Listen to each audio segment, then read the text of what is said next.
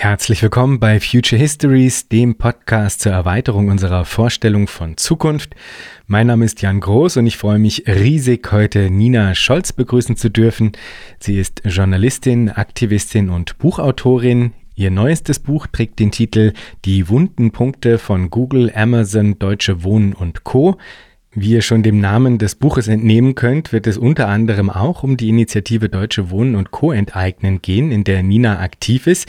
Und ich möchte euch in diesem Rahmen noch auf Folge 15 der ersten Staffel von Future Histories hinweisen, in der Russ-Peter Heri zu Gast war zum Thema Enteignung, Vergesellschaftung und demokratischem Sozialismus. Ich freue mich wirklich sehr, dass das mit Nina heute zustande gekommen ist, denn also ihr werdet das jetzt dann gleich im Gespräch auch hören. Die Kämpfe, die sie da beschreibt, die sind einfach so unglaublich wichtig für jedes Imaginieren alternativer Zukünfte, wie es ja unter anderem hier in Future Histories auch immer wieder stattfindet. Passend dazu ein Save the Date. Im Oktober diesen Jahres wird es in Berlin eine Vergesellschaftungskonferenz geben. Ich werde dort sein, Nina wird dort sein und es wird sicher unglaublich spannend und äh, auch einfach schön. Also kommt alle hin. Ich freue mich sehr. In den Show Notes findet ihr die Homepage vergesellschaftungskonferenz.de ist die Homepage und es gibt auch einen Twitter-Account, der mir jetzt gerade entfallen ist, aber ihr findet alles in den Show Notes. Bevor es dann jetzt losgeht, möchte ich noch Wilfried und Lukas für ihre Spenden danken und wünsche euch viel Freude bei der heutigen Episode Future Histories mit Nina Scholz.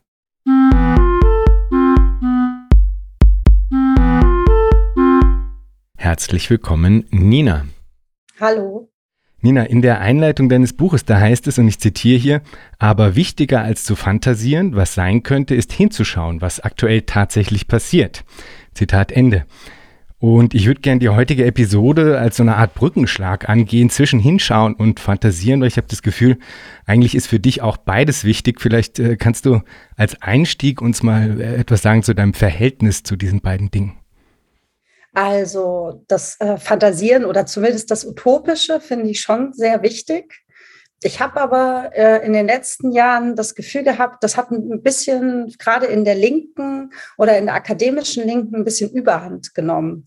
Also ich habe das in meinen Vorträgen festgestellt oder auch in den Artikelanfragen, die mich selber erreicht haben oder die, die ich gelesen habe. Also ich finde das Verhältnis zum Beispiel zwischen ähm, Leitartikeln, linken Leitartikeln, ähm, die darüber sprechen, wie es wird, wenn Amazon eine große Genossenschaft ist und ähm, den, der Analyse der tatsächlich sehr, sehr kleinen Schritte, wie wir da hinkommen, ähm, hatte, war irgendwie kein gutes Verhältnis. Und das fand ich in anderen Kämpfen auch. Also ähm, ich hatte das Gefühl, und das trifft, betrifft natürlich nicht alle, aber es gab oft einen sehr, sehr großen Gedankenschritt zwischen, ähm, es gibt kleine Ansätze von Kämpfen und dann den großen Gedankensprung hin zu, was wäre wenn? Und das ist ja auch sehr wichtig, sich das alles vorzustellen, weil sonst würden ja auch die kleinen Schritte fehlen. Aber ähm, ich finde, die sind eigentlich gerade so wichtig und auch dahin zu schauen. Und ähm, ich habe das auch äh, festgestellt, dass es ähm, auch oft ein gewisses Desinteresse gibt, also auch zum Beispiel bei Redakteuren, wenn ich Artikel vorgeschlagen habe. Und dann habe ich mich aber trotzdem auf den Weg gemacht, genau diese kleinen Schritte immer öfter abzufragen, bei Aktivistinnen, bei Streikenden und auch, wie sich deren Verhältnis quasi zur Utopie überhaupt verändert. Also der Krankenhausstreikende, der quasi für ähm, Entlastung streikt und sagt, ich bin hier völlig überlastet, ich kann nicht mehr, der äh, spricht nicht schon darüber, wie äh, das Krankenhaus äh, in Zukunft verwaltet werden soll. Und trotzdem gibt es die Bewegungen dahin ja. Und deswegen fand ich ganz interessant, sich das einfach mal öfter anzugucken, weil ich glaube, von diesen ganz kleinen Schritten können wir auch sehr viel lernen. Und äh, die sind gar nicht so uninteressant, wie vielleicht manche auf den ersten Blick denken, sondern also ich finde sie sogar sehr spannend. Sie sind unglaublich spannend. Und also ich bin ja auch der festen Meinung, dass sie das Einzige sind aus dem heraus, sozusagen das, wovon dann im theoretischen Diskurs eben spekuliert und fabuliert und fantasiert wird, wie, wie das sozusagen überhaupt in die Welt kommen kann, also in einer äh, präfigurativen Praxis, wenn man so will, ja, würde man da vielleicht sagen. Insofern hatte ich auch total das Gefühl, dass all die Sachen, die du da beschreibst, eigentlich ja eben immer beides auf eine Art in sich tragen. Und insofern dann auch dein Blick wie so ein fantasierendes Hinsehen ist, ne? also wo einfach äh, beide Elemente im Grunde äh, dazugehören. Aber dann lass uns doch mal ein bisschen genauer hingucken. Was sind das für, für Kämpfe, die du dir da anguckst, für Bewegungen, äh, die du in deinem Buch beschreibst? Vielleicht kannst du uns erstmal so ein Panorama aufzeigen, äh, auffächern und wir zoomen dann im Verlauf in einzelne hinein. Mhm. Also ich glaube, so richtig angefangen mit den Kämpfen, also schreibend zu beschäftigen, nicht persönlich, habe ich mich ungefähr 2016, also 2014 ist mein Vorgängerbuch erschienen, Nerds, Geeks und Piraten. Und da ging es tatsächlich noch viel mehr darum, ähm, wieso kommt uns dieser neue Kapitalismus eigentlich fortschrittlich vor oder sogar linken? Und ähm, was ist das überhaupt für ein Kapitalismus aus dem Silicon Valley? Und ähm, warum sind die Mythen so stark, dass selbst Linke denken, man, wir kommen mit Technik einfach in so einen Fortschritt etc.? Und ähm, ich habe dann aber auch relativ schnell gemerkt, dass wenn ich zum Beispiel Lesungen hatte oder Vorträge und Leute gesagt haben, ja, was können wir denn machen? Und dann sind sie ja auch ähm, viel da, also soll ich Amazon boykottieren, soll ich da nichts mehr kaufen? Auch meine Erklärungen relativ schnell am Ende angelangt sind. Also das könnte man machen, aber ich konnte sehr, sehr, sehr selten erzählen, das ist ein Weg, den manche jetzt bestreiten. Und ich glaube, der allererste Kampf, den ich total faszinierend fand in der Hinsicht, war der ähm, wilde Streik der Deliveroo-Fahrerinnen in London 2016, die erfahren haben, dass sie äh, eine extreme Lohneinschränkung bekommen und eben über WhatsApp-Gruppen schon äh, connected waren und dann vor die Deliveroo-Zentrale in London gefahren sind und gesagt haben, das lassen wir uns nicht bieten. Und das war für mich so ein Bruch ähm, in diesem Diskurs. Das sind die Gig-Arbeiterinnen, die sind alle vereinzelt, äh, die können sich eh nicht organisieren. Und dann habe ich das begleitet, also in London, in Italien, aber auch hier in Berlin, ähm, wie die sich immer mehr zur Deliver Union zusammengeschlossen haben, wie die tatsächlich einfach äh, diesen Unternehmen die Stirn geboten haben, die vorher noch so übermächtig ausschauten. Und genau, da bin ich dann quasi gestartet. Und ich glaube, parallel gab es noch ein anderes Interesse bei mir, also 2012 und so waren ja auch die große Zeit Platzbesetzung, der großen Mobilisierung, die ja auch wahnsinnige Hoffnung gemacht haben und die dann ja auch wieder zusammengefallen sind. Also klar, auch durch staatliche Repressionen, durch extreme Polizeigewalt und etc. Aber eben auch, ähm, weil zumindest ich und glaube auch viele andere sehr deutlich gesehen haben, dass diese Mobilisierungen sehr kräfteraubend sind und dass sich in diesen Mobilisierungen die, die eh schon sehr wenig Kräfte haben, weil sie extrem anstrengende Jobs haben, extrem ausgebeutet werden etc., ähm, nicht organisieren können, weil sie dafür keine Zeit haben. Und ähm, deswegen hat bei mir die Beschäftigung mit den Kämpfen angefangen. Und in äh, Deutschland gab es ja auch schon die Streiks der ähm, Amazon-Arbeiterinnen in Bad Hersfeld, wo man dann, also man war ja in den 90ern in so einem Diskurs und ich glaube, das muss man sich auch nochmal erinnern, wo man gesagt hat, man kann eigentlich kaum was machen. Wenn man hier ein Unternehmen, ein transnationales Unternehmen bestreikt, dann machen die halt einfach ein anderes Werk auf. Und auch die Amazon-Kämpferinnen haben dann ja gezeigt, okay, Amazon macht in Polen ein Werk auf, dann verbinden wir uns eben mit denen. Und äh, da verbindet sich auch in Deutschland eine sozialpartnerschaftliche Gewerkschaft mit einer Basisgewerkschaft, einer radikaleren in Polen. Und diese Unterschiede gibt es gar nicht mehr so stark. Und ähm, von da an habe ich eigentlich gestartet ähm, und so ist auch ähm, dieses Interesse an den Wundpunkten entstanden. Also wie können eigentlich Menschen, die sich zusammenschließen, diesen völlig übermächtig erscheinenden Tech-Unternehmen, die auch noch positiv wirken, zu dem Zeitpunkt ja noch viel positiver, ähm, ähm, was entgegensetzen? Und ähm, bin dann auch darauf gestoßen, dass es halt einfach auch die Arbeiterinnen sind, die wir eigentlich lange auch als Linke, als die prekären ähm, gesehen haben, die sich eigentlich gar nicht organisieren. Also Migrantinnen, Frauen, Leute am unteren Ende der Lohnkette ohne feste Verträge. Und genau, so hat es eigentlich angefangen. Dann lass doch da noch mal kurz ein bisschen genauer reingehen. Eben, du hast ja richtig gesagt, das Buch heißt Die Wundenpunkte von Google, Amazon und äh, Deutsche äh, Google, Amazon, Deutsche Wohnen und Co. Kannst du das ein bisschen genauer spezifizieren? Was sind diese wunden Punkte? Also wo gilt es da anzusetzen? Wo gibt es vielleicht auch so eine Art Hebelwirkung, ja, die dann die Kämpfe dann vielleicht auch besonders effektiv machen kann? Weil eben, du hast es ja eh schon so gezeichnet, ne? dieses Kräfteverhältnis ist natürlich sehr unausgeglichen, ja. Da braucht es also irgendwie sowas, was, äh, was in einer sehr effektiven Art eigentlich dann auch ähm, irgendwie wirken kann, als eine Form von Aufbau und von Gegenmacht. Mhm. Ja, den Titel habe ich äh, geklaut. Das habe ich auch in der Einleitung geschrieben, als ich in äh, Zürich eingeladen war. Die haben das geschrieben und dann habe ich gedacht, ah, das ist das, womit ich mich beschäftige, mit den wunden Punkten, das ist richtig. Ähm, genau, weil ich glaube, ähm, es gibt nicht den wunden Punkt. Also jedes Unternehmen funktioniert eben anders und jedes Unternehmen funktioniert auch vielleicht in jedem Land oder mit lokalen Besonderheiten nochmal anders. Ähm, deswegen können diese Bewegungen auch voneinander lernen, aber sie können sich nicht gegenseitig eins zu eins kopieren. Ich glaube, das ist auch wichtig. Also ich fand, ähm, Google ähm, hat zum Beispiel einen sehr, sehr anderen wunden Punkt als Amazon. Das haben wir hier in Berlin auch erfahren, als Google vor ein paar Jahren einen Campus eröffnen wollte in Berlin-Kreuzberg, einem sehr gentrifizierten Stadtteil, früher sehr arm. Und ich glaube, es war schon der siebte oder achte Campus. Google hatte noch nie einen Widerstand dagegen bekommen. Und die Leute in Kreuzberg, denen war einfach relativ schnell klar, ähm, wenn das hier kommt, das wird nochmal so ein Gentrifizierungsbeschleuniger. Dann verändert sich noch mehr. Wenn die Tech-Unternehmen kommen, dann gehen noch mehr Läden raus, die wir eigentlich brauchen. Dann steigen die Mieten.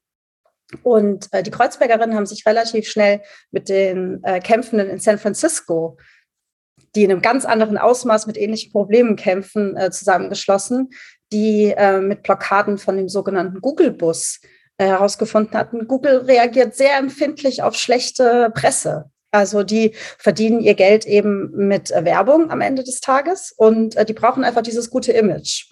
Und äh, so hat es auch funktioniert. Die mussten den Google Campus am Ende zurückziehen in Kreuzberg. Und da hat sich eben der Wundepunkt von Google sehr deutlich gezeigt. Wenn sie schlechte Presse bekommen, dann machen sie auch einen Rückzieher. Bei Amazon ist das ganz anders. Ich glaube, kein Unternehmen hat wahrscheinlich mehr schlechte Presse als Amazon. Also jeder weiß eigentlich, Amazon, das ist äh, nicht gut so. Das macht denen aber nichts. Ähm, und da ist es tatsächlich die Logistik, die bestreikt werden muss. Also an zentralen Punkten wie zum Beispiel dem Weihnachtsgeschäft. Und ähm, da muss man sich dann eben auch mit Logistikpunkten in anderen Ländern, wie eben Polen oder auch in anderen Ländern zusammenschließen ähm, ich glaube, bei, ähm, also bei Google hat gezeigt, dass so ein klassischer Aktivismus auch ähm, eine ordentlich schlechte Presse verursachen kann. Also Aktivistinnen ähm, ziehen vor den geplanten Campus und dann kommt die Presse. Das bringt bei Amazon nichts, sondern bei Amazon braucht man tatsächlich äh, Gegenmacht. Also man muss sich, also die Arbeiterinnen müssen sich zusammenschließen und brauchen wirklich ähm, Macht, um dieses Unternehmen lahmzulegen. Und das haben wir ja auch erst kürzlich wieder in den USA mit der ersten Gewerkschaft bei Amazon gesehen. Also den Versuch gab es ja, also letztes Jahr glaube ich schon mal eine, Amazon, eine Gewerkschaft, die erste äh, Gewerkschaft von Amazon in den USA zu gründen, mit einer sehr, sehr klassischen Gewerkschaftskampagne, wie wir die hier ja auch kennen, mit Plakaten und wir machen das für euch. Es funktioniert einfach nicht. Da Amazon investiert in Union Busting etc. Aber diese tatsächlich klassische Organisierungsform, nämlich eins zu eins Gespräche, Gegenmacht erzeugen, jeden überzeugen etc., dass man dagegen stehen muss, das funktioniert bei Amazon sehr gut. Plus ähm, eine internationale Vernetzung, um sich über diese Logistikpunkte auszutauschen. Da sind die auch auf einem guten Weg. Genau. Ich glaube, ähm, zwei andere interessante Beispiele für Wundepunkte sind zum Beispiel auch noch die ähm, 24-Stunden-Pflegekräfte in, in der Schweiz, um die es ja auch geht. Es geht ja nicht nur um Tech-Unternehmen in dem Buch, ähm, die sich ähm, tatsächlich auch vor Ort organisiert haben, nämlich in der katholischen Kirche, weil die aus Polen eben kommen. Ähm, und die haben eine Mischung, die konnten ja nicht streiken, die sind alle vereinzelt in irgendwelchen ähm, Familien und müssen eben diese ja, Sklavenarbeit, kann man ja sagen, verrichten. Aber die haben es geschafft, durch eine Mischung aus vors Arbeitsgericht ziehen, was rechtlich erkämpfen und das dann wieder in Kampagnen zu nutzen für sich mit der Presse. Also auch in einer ganz anderen Strategie, die, glaube ich, auch äh, bemerkenswert ist, ähm, Dinge für sich zu erreichen. Also die Schweizer Pflegekräfte sind sehr gut organisiert in der Schweiz. Ähm, in Deutschland leider nicht. In Österreich geht es, glaube ich, auch ganz gut. Und ähm, ein anderer Wunderpunkt, ich glaube, der auch äh, sehr wichtig ist und ja auch im Titel steht, ist äh, die Deutsche Wohnen. Also, also da bin ich ja selber seit äh, sehr vielen Jahren aktiv und ähm, da haben wir auch immer wieder in Mietenbewegungen und organisiert mit Nachbarinnen wunde Punkte gefunden, also auch mit Öffentlichkeitsarbeit, wo Mieterhöhungen zurückgenommen werden mussten. Aber der große wunde Punkt, den haben wir erst gefunden, als wir die Enteignungskampagne gestartet haben nämlich ähm, die erwirtschaften einfach ihre Profite mit den Mieten der Berlinerin oder auch anderen. Ne? Aber wir haben es ja hier in Berlin gemacht. Und ähm, das ist der Hebel, ähm, der jetzt ähm, genommen werden muss, nämlich ihnen diese Profite zu entziehen durch Enteignung und Vergesellschaftung. Und ich, das ist das Panorama, was ich versucht habe ähm, abzubilden. Also ich glaube, diesen Kämpfen gemeinsam ist immer, dass sich Menschen zusammenschließen und Gegenmacht bilden, dass es wirklich ähm, dass es äh, keine organisierten Kampagnen, zum Beispiel von NGOs oder sowas sind. Das sind keine, ähm, also doch, wir haben eine Unterschriftenkampagne gemacht, aber es ist so, ne? Äh, aber ähm, die wunden Punkte muss man immer wieder finden, auch vor Ort. Und wir kommen auf jeden Fall auch zu Deutsche Wohnen und Co. enteignen äh, später nochmal äh, ein bisschen genauer. Ich würde gerne in Bezug auf diese wunden Punkte noch ein bisschen einen Schritt weiter gehen, weil ähm, was würdest du sagen, wie weit kann das Ansetzen an diesen wunden Punkten, die du da jetzt beschreibst, tragen? Also gibt es äh, vielleicht auch noch Ansatzpunkte, die, die dann über diesen, dieses unmittelbare Ansetzen an auch ja vielleicht Abwehrkämpfen eben hinausgehen. Also du hattest im Buch, finde ich, das deutet sich da schon so ganz schön eigentlich auch an, wie du immer wieder mal diese Vernetzungstätigkeiten beschreibst, wo dann eben auch Initiativen kooperieren. Da kommen dann die Aktivistinnen äh, von Deutsche Wohnen und Co und streiken zusammen mit äh, Pflegerinnen in der Krankenhausinitiative und so. Das sind ja schon mal sehr wichtige ähm, auch Koordinationen, die da stattfinden und so. Aber deutet sich jetzt sowohl durch die Analyse, die du da machst in den verschiedenen Kämpfen, als auch durch deine eigene äh, Praxis und äh, Tätigkeit als Aktivistin, deuten sich da schon so Sachen an, wie man einen Schritt weitergehen kann, wenn man so will, ne? über dieses einzelne Adressieren von spezifischen Wundenpunkten hinaus oder eben vielleicht einfach auch höherstufige Wundepunkte nochmal zu finden und dann auch wieder kollektiv zu adressieren. Und kollektiv hieße dann in dem Fall auch koordiniert zwischen verschiedenen Initiativen, die zusammen auf diese höherstufigen wunden Punkt äh, gehen. Also ich glaube eben auch, ähm, also ich will jetzt nicht sagen Fehler, das ist vielleicht ein bisschen groß, aber ein Irrtum, dem auch, also ich oft auferlegen bin, bevor ich mich mit Organisierungsbewegungen beschäftigt habe, ist, dass man das große Ganze adressieren muss. also wir wissen ja alle, der Kapitalismus ist schlecht, das müssen wir jetzt auch wirklich adressieren und den Leuten irgendwie klar machen. Ähm, und dann hat man ja wirklich einfach durch große Scheitern festgestellt, äh, die, die Menschen bewegen, äh, organisieren sich so nicht. Also die Überzeugungstäterinnen, wie ich zum Beispiel als langjährige Linksorganisierte, klar, die organisieren sich, aber nicht die Menschen, die ich in meinem Buch interviewt habe, also ne, die Arbeiterinnen, die Mieterinnen etc. Ähm, die Menschen ähm, organisieren sich um ihre Anliegen herum oder ihre Interessen. Und ich finde, das sieht man sehr hoffnungsvoll gerade. Also ne, die Amazon-Arbeiterinnen organisieren sich bei Amazon, die Krankenhausarbeiterinnen organisieren sich im Krankenhaus, die Mieterinnen organisieren sich in Mieterinitiativen und eben bei Deutsche Wohnen und Co. enteignen mit Einschränkungen. Da können wir vielleicht später noch drüber sprechen. Viele junge Frauen organisieren sich in den äh, Bewegungen, zum Beispiel ähm, gegen die Femizide. Das ist ja auch eine sehr, sehr große Bewegung mittlerweile. Es gibt die Klimabewegung, der, die Schülerinnen und Studentinnen oder auch anderen.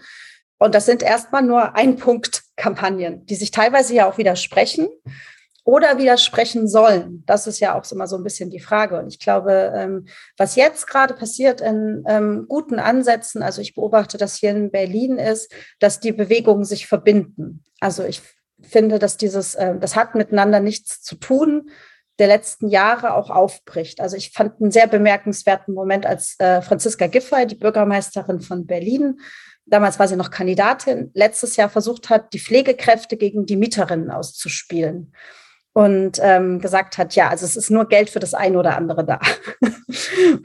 und jetzt wollen die äh, Deutsche Wohnen enteignen, wollen den Pflegekräften quasi das Geld wegnehmen. Und äh, die Pflegekräfte sehr schnell reagiert haben und gesagt haben, wir sind übrigens auch Mieterinnen und können uns hier keine Wohnung mehr leisten. Und äh, gibt es starke Verbindungen zwischen der Krankenhausbewegung und Deutsche Wohnen enteignen. Genauso gibt es mittlerweile starke Verbindungen zwischen Deutsche Wohnen und Co. enteignen und zum Beispiel den streikenden Gorillas oder den ähm, Fahrerinnen. Also das ist, ähm, ne, auch über Methoden wird sich da ausgetauscht. Und ich finde, eine der spannendsten Zusammenschließungen, die jetzt vermehrt äh, passiert ist, zum Beispiel zwischen den Mieterinnen und der Klimabewegung. Weil auch da passiert ja so ein klassisches Teile und Herrsche, nämlich ähm, die Regierenden sagen, ah, ihr könnt nur eins haben, energetische Modernisierung Die wird dann aber auf euch umgelegt. Da müssen die Mieter, die Vermieter nichts zahlen. Oder eben günstige Mieten. Das müsst ihr euch jetzt aussuchen. Und ähm, das aufzubrechen äh, funktioniert, aber es äh, funktioniert nicht so, wie man sich es vielleicht vor 10, 15 Jahren noch vorgestellt hat, dass man das große Ganze, also hier ist äh, die große linke Bewegung, da müsst ihr euch jetzt unterordnen, sondern es ist, die Menschen kämpfen für ihre eigenen Interessen und stellen dabei fest, ähm, dass vieles davon eben vielleicht auch Interessen von Herrschenden sind, was ihnen als Verunmöglichung erschienen ist vorher. Und die Gemeinsamkeiten scheiden auf.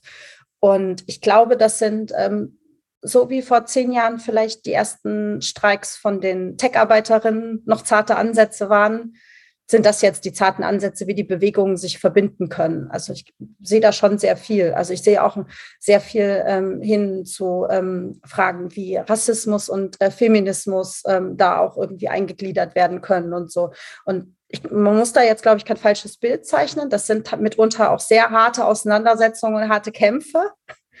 Das ist nicht der, nur der freundschaftliche Schulterschluss, aber ich sehe da schon sehr viel. Und ähm, dann geht es eben über die wunden Punkte der Unternehmen hinaus zu den wunden Punkten des Kapitalismus. Zumindest ist das, was ich mir wünschen würde, dass das jetzt weiter so bestritten wird. Das klingt doch großartig, finde ich. Du hattest jetzt schon mehrfach eben, du hast die 24-Stunden-PflegerInnen äh, angesprochen und äh, überhaupt auch schon jetzt gerade darauf hingewiesen, dass es eben ein, eine starke Verbindung auch zwischen DW enteignen und eben der Krankenhausbewegung gibt. Äh, mich würde das äh, sehr interessieren, dieses Thema auch. Also gerade weil ja im Grunde, so wie bei DW enteignen, ich finde auch das so klug gewählt ist, ne? Wohnen, jeder muss wohnen und äh, Pflege, wie wir jetzt ja alle gesehen haben, ist einfach auch was, was äh, äh nicht nur uns alle betrifft, immer schon, aber jetzt auch dann nochmal anders in, eine, ähm, in einer öffentlichen Wahrnehmung eben ähm, vielleicht auch äh, wahrgenommen worden ist als einfach eine totale Katastrophe, ja. Man kann es eigentlich nicht anders sagen, ja. Also wie das da abläuft, äh, ist einfach äh, ähm, ja himmelschreiend ungerecht nicht nur, sondern einfach nur schrecklich. Ja?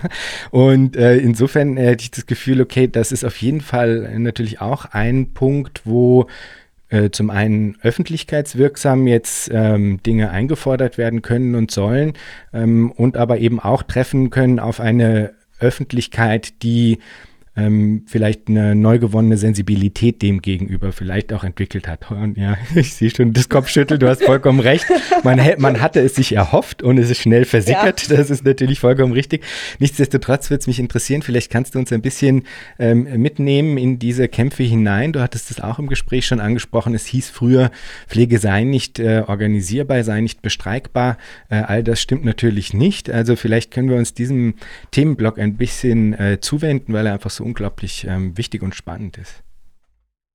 Ja, also ich finde gerade auch bei den jetzt ja stattfindenden Pflegestreiks sieht man eigentlich sehr gut, was man bei den Kämpfen im Buch oder generell einfach sieht und was viele auch, glaube ich, nicht so wahrhaben wollen oder erst langsam realisieren, wie unglaublich lange diese Kämpfe dauern. Und das meine ich gar nicht als schlechte Nachricht, sondern das ist einfach eine Realität, mit der man sich auseinandersetzen muss. Und auch die Pflegestreiks in Berlin, in Jena oder jetzt gerade ja in Nordrhein-Westfalen, die sind ja aktuell ähm, am Streiken, die Unikliniken dort, ähm, haben ja einen wahnsinnigen Vorlauf. Und man muss diese ganzen Dinge, ähm, die davor passiert sind, auch mit einrechnen. Also ähm, oft ist es so, dass Bewegungen ganz viele Dinge machen, ähm, bevor sie erkennen, es gibt kein anderes Mittel mehr als den Streik. Und dann wird in der Presse oft auf den Streik fokussiert oder auch in der Linken. Also das ist natürlich auch immer ein krasser Höhepunkt, aber eigentlich ist davor total viel passiert. Und seit diese ganzen Privatisierungen im Krankenhausbereich stattgefunden haben, auch im öffentlichen Sektor, auch durchgesetzt, irgendwie zum Beispiel durch die SPD, ähm, hat ja total viel stattgefunden. Riesengroße Streiks, riesengroße Mobilisierung. Petitionen mit unendlich viel, also mit hunderttausenden Unterschriften, die der Politik übergeben wurde, bis sich, glaube ich, auch ähm, in der Gewerkschaft äh, ähm, der Gedanke durchgesetzt hat, mit Mobilisierung und Petitionen ähm, werden wir hier nichts mehr erreichen. Also es wird sich einfach nichts dadurch durchsetzen. So und äh, wir müssen einen anderen Weg gehen. Also auch in Berlin, das ist ja der Pflegestreik oder die Krankenhausbewegung, die ich da im Buch porträtiert habe, gab es ja schon total viele Erfahrungen mit äh, konfliktorientierter, also auch ne, Arbeitskämpfen und Streiks. Und es geht immer weiter. Und das Spannende daran ist ja tatsächlich, dass die im Grunde einen ähnlichen Weg gegangen sind wie Amazon. Also das ist ja auch im Hinblick auf die wunden Punkte eigentlich ganz interessant, dass es also einen Fachbereich bei Verdi gibt, so sind ja nicht alle organisiert, der gesagt hat, wir müssen einfach ähm, Gegenmacht aufbauen. Wir müssen tatsächlich die äh, Pflegearbeitenden und die Krankenhausarbeiterinnen Person für Person organisieren. Also ähm, Jane McAlevey, das ist ja so die große neue Vordenkerin des Organizings, sagt ja immer no shortcuts, also keine äh, Umwege. Und ähm, das zeigt sich in der Krankenhausbewegung auch sehr gut. Also man muss tatsächlich jeden Einzelnen überzeugen, Station für Station, Krankenhaus für Krankenhaus. Und ähm, da ist tatsächlich also was sehr Spannendes passiert. Also ähm, die sind tatsächlich extrem streikfähig mittlerweile. Das finde ich, also ne, das vor Jahren hieß es, im Krankenhaus kann nicht gestreikt werden.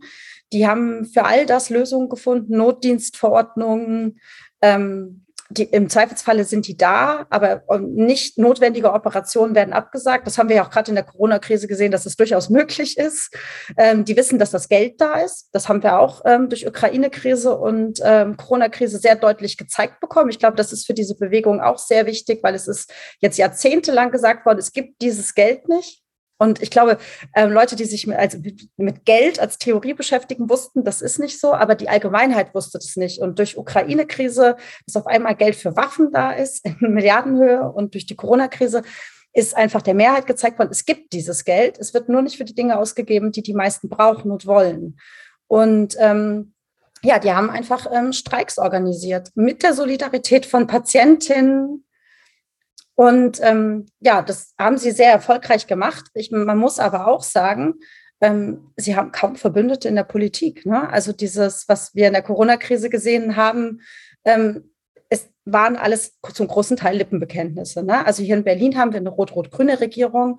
Die hatten äh, 100-Tage-Ultimatum bekommen letztes Jahr ähm, und hat gesagt, am Ende soll dieser Tarifvertrag Entlastung stehen, der tatsächlich ähm, die Belastung und Entlastung der äh, Beschäftigten regelt.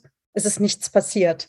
Dann haben sie gestreikt, mehrere Wochen. Es ist lange nichts passiert bei einer rot-rot-grünen Regierung. Und ähm, sie haben das am Ende erkämpft. Und jetzt geht es eben weiter. Das ist erkämpft. Jetzt muss der Tarifvertrag durchgesetzt werden. Also es sind sehr, sehr lange Kämpfe. Und in Nordrhein-Westfalen sehen wir das gerade. Da ist eine schwarz-grüne äh, Regierung die, äh, ich glaube, die Streikenden dort, also heute ist der 20. Juni, wo wir das aufnehmen, da geht der Streik, glaube ich, gerade in die achte Woche, plus 100 Tage Ultimatum. Ähm, es waren alles Lippenbekenntnisse. Und ähm, genau, du hast ja auch gesagt, die Öffentlichkeit ist mittlerweile sensibilisiert. Also ich habe letzte Woche einen wütenden Kommentar geschrieben, weil ähm, viele meiner Kolleginnen ähm, schreiben das Narrativ der Arbeitgeber ab, ähm, die ähm, Pflegenden würden ihre Patienten im Stich lassen. Und das finde ich wirklich einfach unmöglich.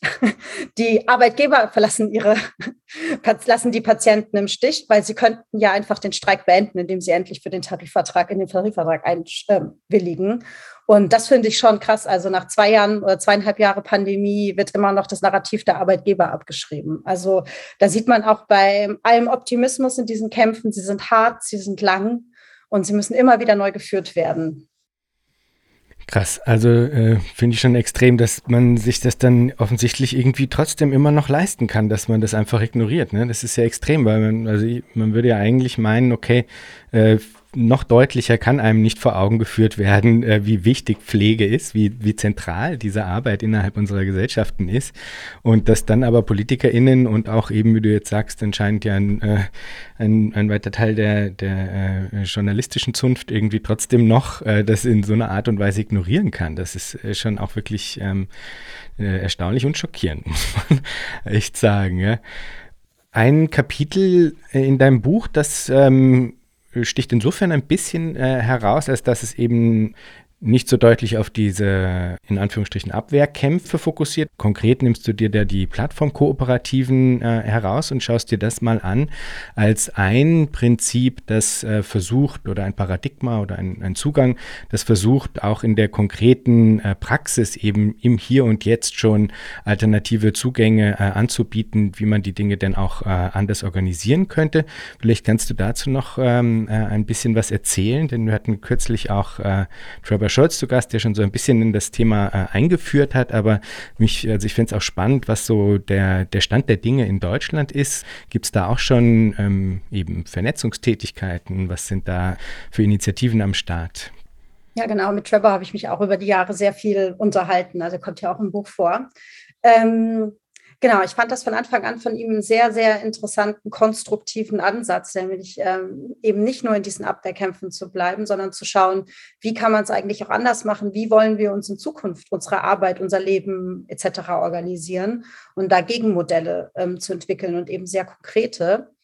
Und ich hatte da aber auch das Gefühl, dass der Diskurs zumindest in Deutschland ähm, auch so ein bisschen sprunghaft verläuft. Also ähm, es gab dann ja auch in Berlin zum Beispiel, ähm, mittlerweile heißen die Cora, das waren ehemalige Deliveroo-Fahrerinnen, die haben sich in einem Kollektiv zusammengeschlossen und ähm, haben eben gesagt, wir wollen es anders machen, wir wollen uns ähm, solidarisch organisieren in der Genossenschaft. Und dann gab es sehr viele Artikel von denen ich das Gefühl hatte, die schreiben das Modell so ein bisschen hoch. Die sind nicht ganz ehrlich.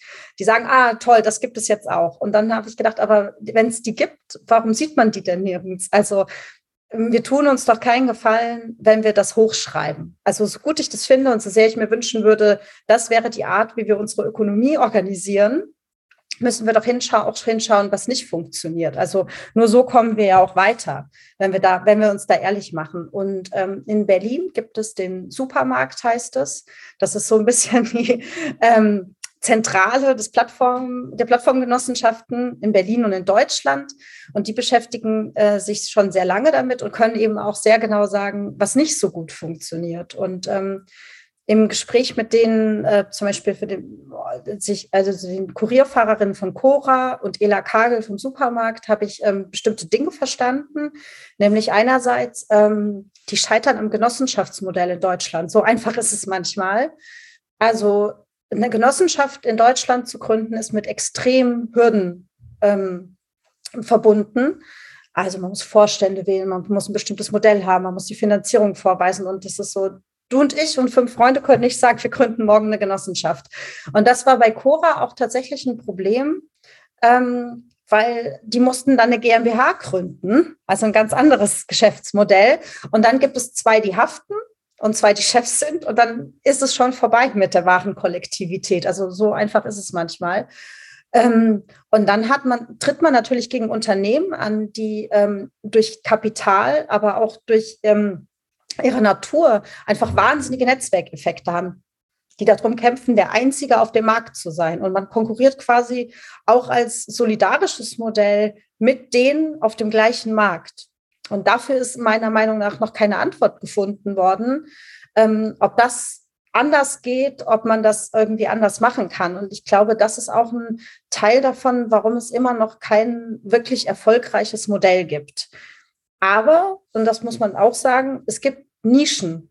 Also manche finden mittlerweile ihre Nischen da drin und die gar nicht ähm, so erfolglos. Also zum Beispiel die 24-Stunden-Pflegekräfte aus Basel, die ich ähm, da drin porträtiert habe. Weil das ist ja auch so, die ganzen Kämpfe sind ja alle längst weitergegangen, seit ich das Buch beendet habe. Und das ist ja auch das Schöne. Ähm, davon haben mittlerweile einige äh, eine Pflegekooperative gegründet. Die möchte ich auch bald besuchen und wir angucken, wie das funktioniert. Und gerade in diesem ähm, Pflege, Hausarbeitsmodell ähm, gibt es Nischen. Also und da muss man natürlich auch wieder sagen, man bedient ein bestimmtes Publikum. Man ist teurer, aber man bedient dieses Publikum von, ähm, ich möchte mir das leisten, keine schlechten Löhne zu bezahlen. Das ist bestimmt auch kein Modell, was also ultimativ zukunftsfähig ist, aber es zeigt uns eben, das sind bestimmte Nischen, die gefunden werden können. Und ich glaube, ähm, das ist auch wichtig, sich das anzugucken. Und ich bin auf, will die auf jeden Fall auch alle kleinteilig äh, weiterverfolgen, weil ich glaube, wenn wir uns die Frage beantworten wollen, wie können wir ähm, Amazon perspektivisch transnational gemeinsam verwalten, dann sind genau diese kleinen Fragen die, die wir uns auf dem Weg auch beantworten müssen. Also nicht nur die wunden Punkte des Bekämpfens, sondern auch, welche Schritte gehen wir gemeinsam auf dem Weg zu einer solidarischen Kollektivität und wo stoßen wir an unsere Grenzen in dem bestehenden Wirtschaftssystem auch. Und ähm, also die ähm, vom Supermarkt machen da auch ähm, sehr gute Vorschläge. Die sagen zum Beispiel, ähm, warum wird in Berlin, wo eine rot-rot-grüne Bundesregierung ist, äh, Landesregierung ist, ähm, zum Beispiel keine äh, Mini-Koops gefördert und Startups stattdessen. Also das ist ja nicht, das gibt es ja mittlerweile auch in Paris, wird es gefördert und so und so geht es auch so seinen Gang. Und ähm, was die auch entwickeln, ist zum Beispiel Apps und so, also die wirklich Vorlagen, Templates, ähm, die diese Koops nutzen können. Also das ist auch auf einem guten Weg. Die stellen dann fest, ah, wir haben zum Beispiel gar keine Apps, wir haben keine Infrastruktur. Ähm, die ähm, versuchen, ihr Geld gemeinsam zu verwalten, zum Beispiel solche Modelle anzustreben und so. Und die gehen da, finde ich, einen sehr, sehr konstruktiven Gang, immer einen Schritt nach vorne. Und ein Problem finden die, dann schauen die wieder. Und das äh, finde ich einfach total spannend. Deswegen habe ich das Kapitel auf jeden Fall mit reingenommen, weil es, glaube ich, die ähm, Frage beantwortet, warum sind wir da noch nicht weiter? Also, weil ich habe das auch in Gesprächen ähm, mit Leuten bei Veranstaltungen immer gehabt, ja, aber da sollten die Leute einfach eine Plattformgenossenschaft gründen. Ja, aber wenn es so einfach ist, warum machen es denn dann nicht alle? Und ich glaube, das fand ich ganz gut, da auch nochmal kleinteiliger hinzuschauen. Ja, super spannend. Und also ähm, ich finde da, das ist auch ein Punkt, also gerade diese Genossenschaftsfrage ist auch ein Punkt, äh, wo wiederum dieses ähm, gegenseitige Bedingen von theoretischer Arbeit und praktischer Arbeit äh, sehr fruchtbar sein kann, weil ja auf der einen Seite, das hast du jetzt richtig herausgestellt, es gibt eben praktische Probleme, warum das nicht äh, sich schon viel weiter verbreitet hat. Also es wird offensichtlich einfach schwer gemacht, ja. Dann hast du hingewiesen auf diese Konkurrenzfrage gegenüber großen großen äh, Konzernen. Aber wenn man jetzt eben wiederum dann den theoretischen Diskurs mit hinein äh, und sich fragt, okay, wie könnte sich das entwickeln, dann kommen zum Beispiel ja auch wieder so Fragen auf wie, okay, Genossenschaften äh, wenn man das jetzt weiter treibt, dann käme man trotzdem auch irgendwann zu einem Punkt, wo wiederum dann halt die Genossenschaften gegeneinander in Konkurrenz stünden, ja. Und wie man sozusagen da dann auch auf theoretischer Ebene ein Modell finden kann, wo das eben dann hoffentlich nicht passiert, sondern eben da vielleicht auch vehementer äh, drauf geschaut wird, dass die Genossenschaften untereinander eben dann in anderen Beziehungsweisen miteinander interagieren, wenn man so will. Das ist dann zum Beispiel was, was ich, was mir dann auffällt, wenn ich das äh, mir anschaue mit diesen Plattformgenossenschaften, wo ich das Gefühl hätte, okay, da, da ähm, wird es noch spannend, auch eben äh, in diese Richtung weiterzudenken, muss ich sagen, ja. Genau, und ich meine, nur aus dem Genossenschaftsmodell ergibt sich ja noch kein besseres Leben. Ja. Also ich meine, mit die größten Supermarktketten sind Genossenschaften genau. und ähm, beuten Erntehelferinnen oder Verkäuferinnen aus. Also da müssen wir jetzt ja auch nichts vormachen. Eben, genau. Ich musste da halt, glaube ich, auch ein bisschen dran denken, als du am Anfang gesagt hast, es gibt da viele, die schreiben das Modell hoch. Ne? Also, weil das ist sozusagen für mich auch ein Aspekt daran, wenn ähm, jetzt in dem Wunsch danach, konkrete Lösungen zu finden für konkrete Probleme, dann auf die Genossenschaften verwiesen wird, dann äh, ist das richtig wichtig und gut, weil es zwingend ein Teil der äh, Transformation sein muss. Ich wüsste nicht, äh, wie es anders sein sollte, aber gleichzeitig gilt es sozusagen die inhärenten ähm, Probleme dieses Modells dann, wie du ja genau gesagt hast, auch äh, mitzureflektieren. Und das bezieht sich eben auch auf diese Frage der, der internen Konkurrenz zwischen Genossenschaften und wie das eben anders gedacht werden kann, ja.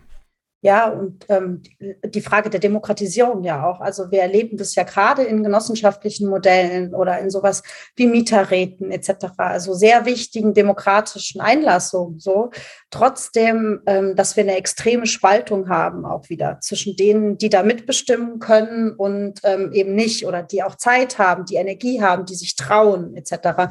Also da gibt es ja extreme ähm, Klassenspaltung, rassistische, sexistische Spaltung etc. Ähm, und ich, genau, ich, und ich, mein Ansatz ist immer, das dann nicht zu verwerfen, sondern hinzugucken, wie man es ändern kann. Genau. Super, absolut richtiger Ansatz. Das gibt mir jetzt aber auch ein bisschen eine, eine Steilvorlage, um ein wenig genauer in äh, der Deutsche Wohnen und Co. enteignen hineinzuschauen, weil ich fand das total spannend und, und, und wichtig, wie, wie du da auch aus der Innenperspektive eine ähm, eben sehr, sehr ehrliche und offene Meinung äh, in Bezug auf diese äh, Bewegung, in Bezug auf die Kampagne übermittelst. Und was eben interessant war, war, dass du eigentlich auf eine Art auch resümierst, dass die äh, Mieterinnen und Mieter, die eigentlich diese Kämpfe ja am Anfang gestartet haben, getragen haben, aus denen heraus das Ganze eben seinen Lauf genommen hat, dass, dass deren Einbindung, deren ähm, ja auch eben Partizipation, genau das, was du vorhin eigentlich ja auch gesagt hattest in Bezug auf eine, eine Gefahr der, der Spaltung innerhalb der Bewegung, dass das bei DW Enteignen eben ähm, auch zu beobachten gewesen sei und versucht eben darüber zu reflektieren, wie wie man das vielleicht dann auch anders machen könnte. Also vielleicht kannst du das, das ein bisschen beschreiben. Ich habe ja auch ein Zitat rausgeschrieben. Da heißt es nämlich, auf dem Höhepunkt der Kampagne war die Vielfalt dieser Kämpfe kaum noch sichtbar. Zitat Ende. Und jetzt ist es natürlich total ein großartiges äh, auch ja vielleicht Erfolgserlebnis, ne, dass dieser Volksentscheid äh, passiert ist. Das ist fantastisch und alles, aber ich fand es so, so toll und so wichtig, dass dann eben, nachdem diese Erfolge errungen sind, dann eben auch eine Reflexion darüber stattfindet, wie man das ähm, noch anders auch miteinander ähm, äh, verbinden kann, die eigentlichen Kämpfe und die Kampagne in dem Fall. Also das ähm, würde mich noch interessieren, wie du das siehst. Ja, das stellt uns ähm, jetzt gerade vor Herausforderungen. Bin ich aber auch sehr optimistisch, dass wir die meistern. Ähm, genau, ich wollte das auch so ehrlich schreiben. Ähm, genau, nachdem wir den Volksentscheid gewonnen haben und auch schon kurz davor, haben wir natürlich total viele Anfragen bekommen von Bewegungen aus der ganzen Welt, von Presse etc. Wie habt ihr das geschafft? Und ähm, die wollten aber auch natürlich nur die Erfolgsgeschichte hören. Oder ich habe festgestellt, es gibt viele Missverständnisse. Eine stadtweite Mietenbewegung hat das gewonnen, etc. Und auch da habe ich gedacht, uns hat, uns hat am meisten immer geholfen, wenn Aktivistinnen oder Mieterinnen etc. immer ehrlich mit uns waren und auch immer gesagt haben, was nicht funktioniert. Und ähm, dann damit wollte ich quasi auch aufräumen, weil ich habe gedacht, es hilft nichts, nur eine Erfolgsgeschichte zu schreiben. Also ich glaube, was wenig Leute wissen, weil die Presse oft erst an dem Punkt ansetzt oder auch, auch die linke Presse, als wir den Volksentscheid ins Leben gerufen haben und auch die Fragen danach setzen dann erst an, dass es davor schon sehr vitale Kämpfe gab von Mieterinnen und Mietern gegen die Deutsche Wohnen, gegen Akelius, gegen Heimstaaten gab es, glaube ich, damals noch nicht, Covivio etc. Und dass diese Kämpfe, die stadtweit waren und in einem ganz anderen Milieu passiert sind als ähm, die Mieterinnenkämpfe in Kreuzberg davor mit Hausbesetzungen etc., ähm, überhaupt den Volksentscheid erst möglich gemacht haben. Also die Idee, die Deutsche Wohnen zu enteignen, gab es schon relativ lange, auch in der Mieterinitiative Kotioko, in der ich aktiv war. Aber nur weil Linke gerne enteignen wollen, wird halt nicht enteignet. So, das muss man auch mal als Erkenntnis festhalten. Und erst als die Deutsche Wohnen wirklich zum, zur unbeliebtesten Vermieterin in Berlin, und das war ja auch damals die größte Vermieterin, damals glaube ich 120.000 Wohnungen ähm, geworden ist, gab es die Möglichkeit, diesen Volksentscheid zu machen. Und ähm, es hat sich aber relativ schnell äh, ein Widerspruch aufgezeigt. Den muss man auch nicht als Fehler sehen oder sowas, sondern den muss man, glaube ich, einfach erstmal feststellen, nämlich in einer Kampagne mit ähm, Aktivistinnen ist was anderes als Menschen, die in ihren Häusern gegen äh, Mieterhöhung und Verdrängung kämpfen. Das lässt sich äh, über das Narrativ Enteignung hat sich das ähm, verbinden lassen. Also weil es eben über diese Kämpfe hinausgewiesen hat. Also ich glaube, das war auch der spannende Moment, tatsächlich zu den kämpfenden Mieterinnen hinzugehen und zu sagen, wir würden die Deutsche Wohnen und die anderen profitorientierten Immobilienkonzerne jetzt enteignen. Da waren nicht alle sofort von überzeugt. Aber die Logik, dass egal wie erfolgreich ihre Kämpfe sind gegen Verdrängung, die Verdrängung weitergeht, weil das das Geschäftsmodell ist, das ist den Leuten eingeleuchtet und die wollen halt natürlich ihr Zuhause nicht verlieren. Aber die Kämpfe selber waren sehr unterschiedlich. Also im Organizing, in der Organizing-Theorie heißen die ähm, Self-Selected Activists. Also das sind die Leute, die selber sagen, ich werde jetzt aktiv. Das sind die, die in der Kampagne quasi zu großen Teilen aktiv sind. Die anderen sind die, ähm, denen wir oft versucht haben, auch mit ähm, Organisierungstechniken unter die Arme zu helfen, damit sie sich gegen ihre Vermieter wehren können.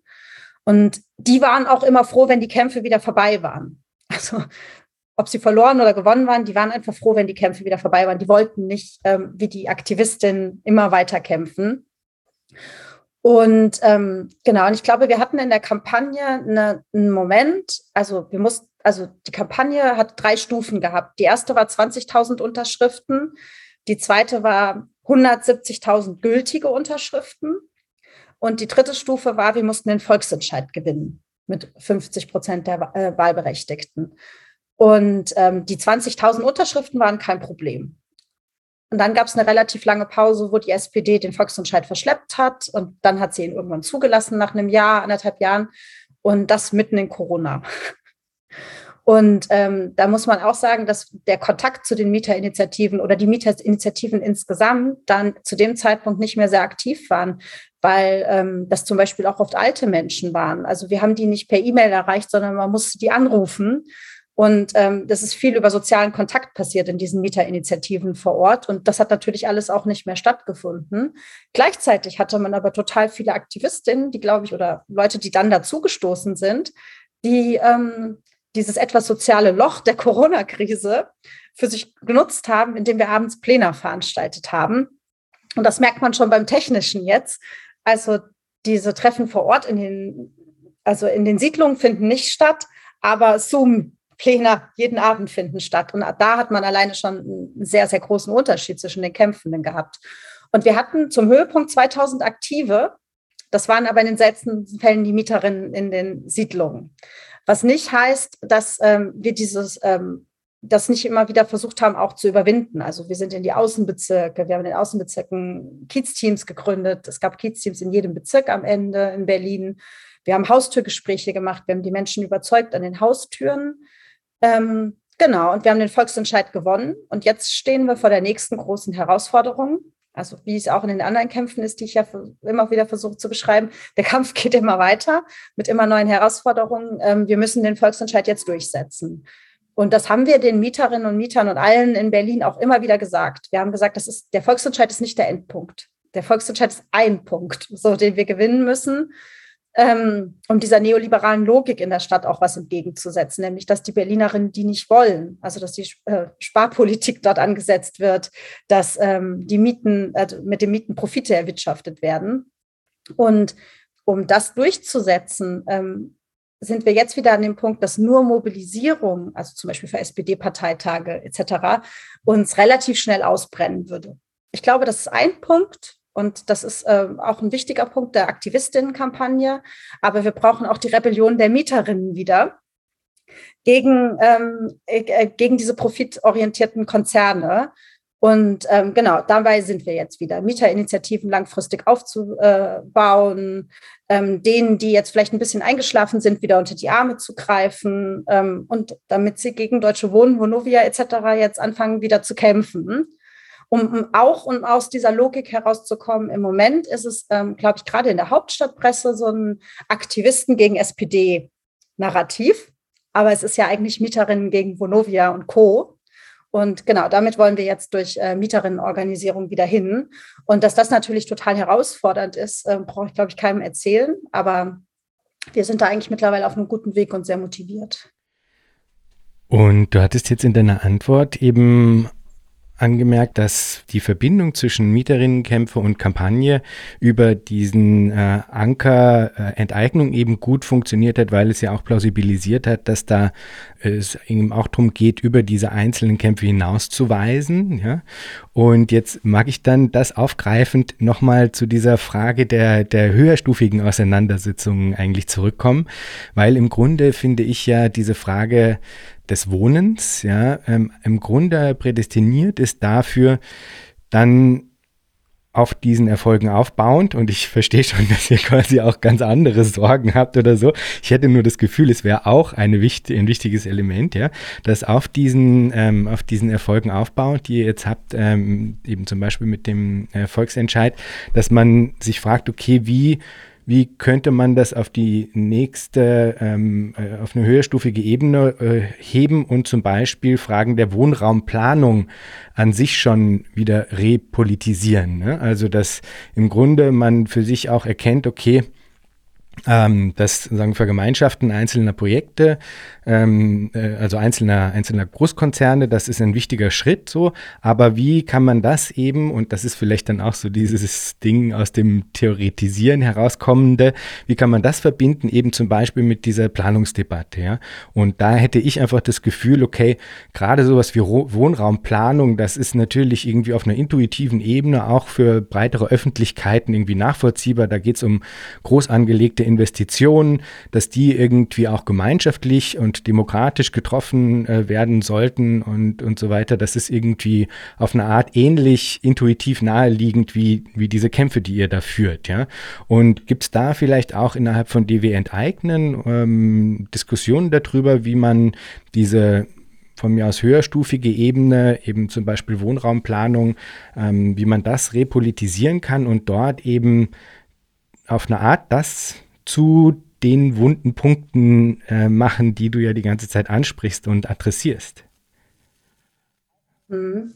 Also ich denke, es wird insofern schon repolitisiert, dass ja bei uns die Frage, wer über die Wohnung am Ende bestimmt, die zentrale Frage ist. Also wir heißen zwar Deutsche Wohnen und Co. enteignen, wir sind aber relativ schnell ja auf diesen Begriff Vergesellschaftung ähm, eingeschränkt. Und zwar nicht, weil wir uns vor der Enteignung fürchten, weil die Enteignung ist, ist das wichtige Thema, nämlich äh, die, die Eigentumsform ändern, sondern ähm, weil es in Berlin eine große Ernüchterung gibt, ähm, mit der Privatisierung dieser Wohnung. Also das muss man, glaube ich, auch nochmal denen, die nicht in Berlin wohnen, erzählen. Die meisten Wohnungen, um die es hier geht, ähm, waren mal sozialer Wohnungsbau oder Genossenschaftsbau und sind im Rahmen der Austeritätspolitik ab 2002 unter der rot-rot-grünen äh, rot-roten Regierung in Berlin privatisiert worden. Und das ist ein, was, was wir in vielen Gesprächen mit Mieterinnen und auch an den Haustüren erlebt haben, dass die gesagt haben, ja, war ja schon mal, ist uns ja wieder weggenommen worden. Warum dieser ganze Aufwand und das ganze Geld und dann nehmen die uns die Wohnungen wieder weg? Und das ist, glaube ich, der erste Schritt, auch wichtig zu verstehen, dass es um Vergesellschaftung geht. Also wir wollen eine AOR, eine Anstalt öffentlichen Rechts gründen mit diesen also mit den Wohnungen, die aus diesen Unternehmen also übrig bleiben. Ab 3000 Wohnungen wollen wir enteignen.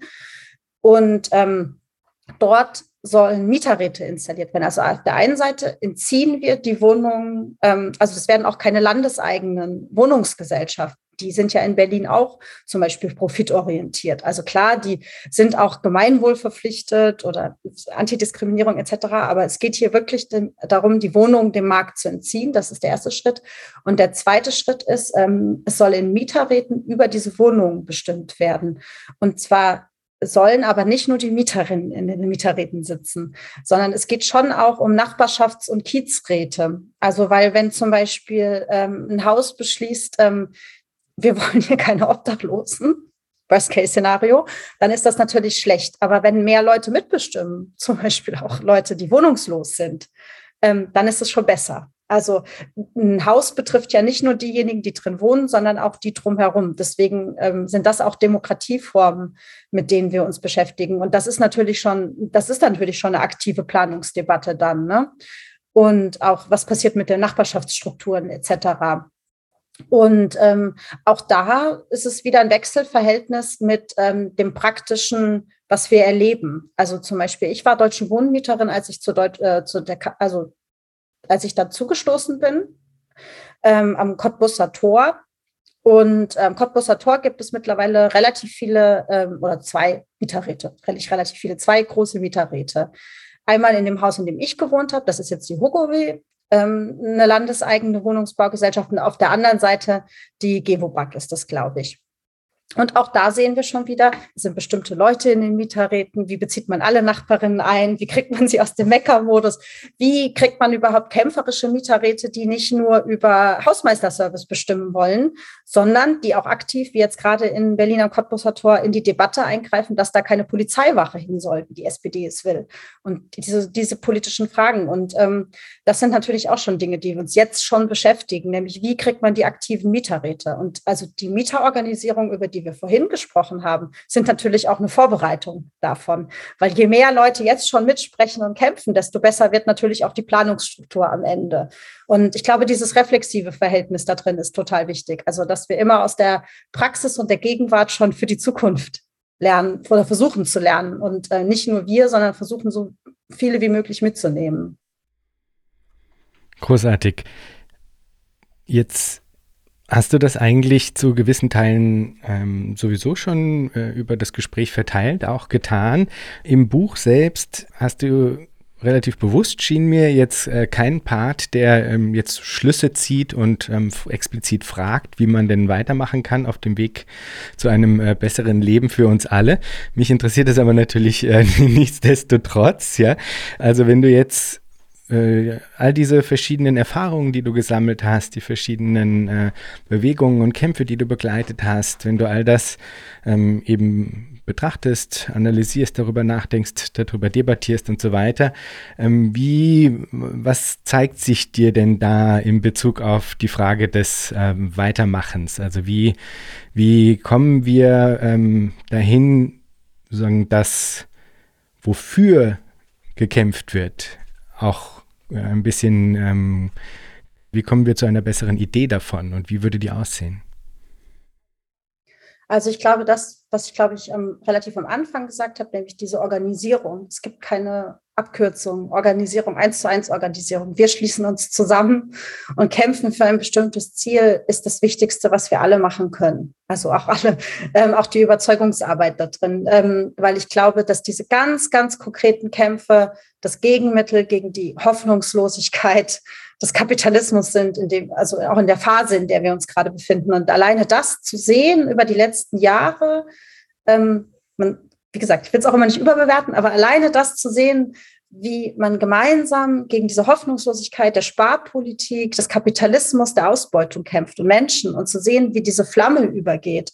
Ähm, das ist schon mal der erste Schritt, glaube ich, wie es weitergehen muss. Ähm, ich glaube, es ist wichtig, ähm, sich auch ehrlich zu machen. Also ich spreche im Buch über die wunden Punkte, aber wir reden natürlich über eine andere Gesellschaft, ne? also eine andere Gesellschaftsform. Es geht über die, es geht letztendlich um die Überwindung des Kapitalismus, also mir zumindest.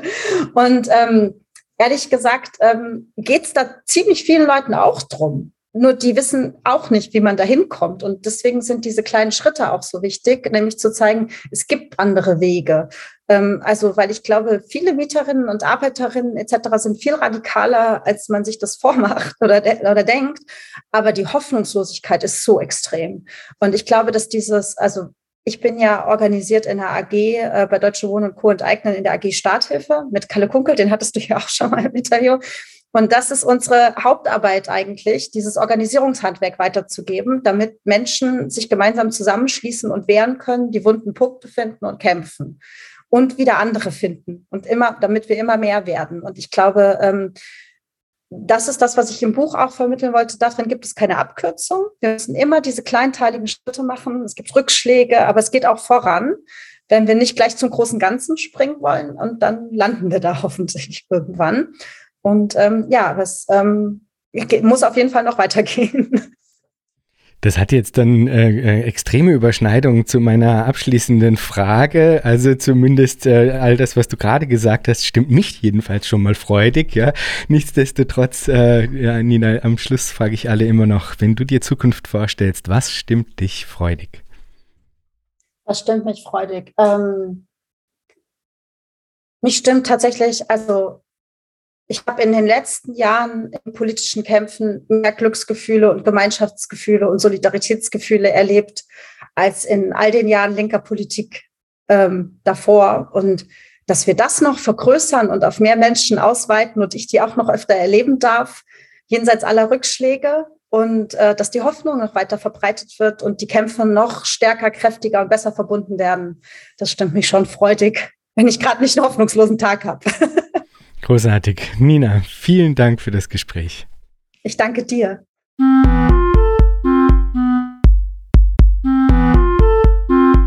Das war Future Histories für heute. Vielen Dank fürs Zuhören. Shownotizen und vieles mehr findet ihr auf www.futurehistories.today. Diskutiert mit auf Twitter unter dem Hashtag Future Histories oder im eigenen Subreddit. Ihr könnt Future Histories nicht nur auf allen großen Podcast-Plattformen hören und abonnieren, sondern auch auf YouTube, wo ihr neben den Episoden dann auch Kurzvideos zu Kernbegriffen einzelner Episoden findet. Schreibt mir gerne unter jan at futurehistories.today. Ich freue mich immer sehr über interessante Rückmeldungen und Hinweise. Wenn ihr Future Histories unterstützen wollt, dann könnt ihr das auf patreon.com-futurehistories oder auch via Spende auf unserer Homepage.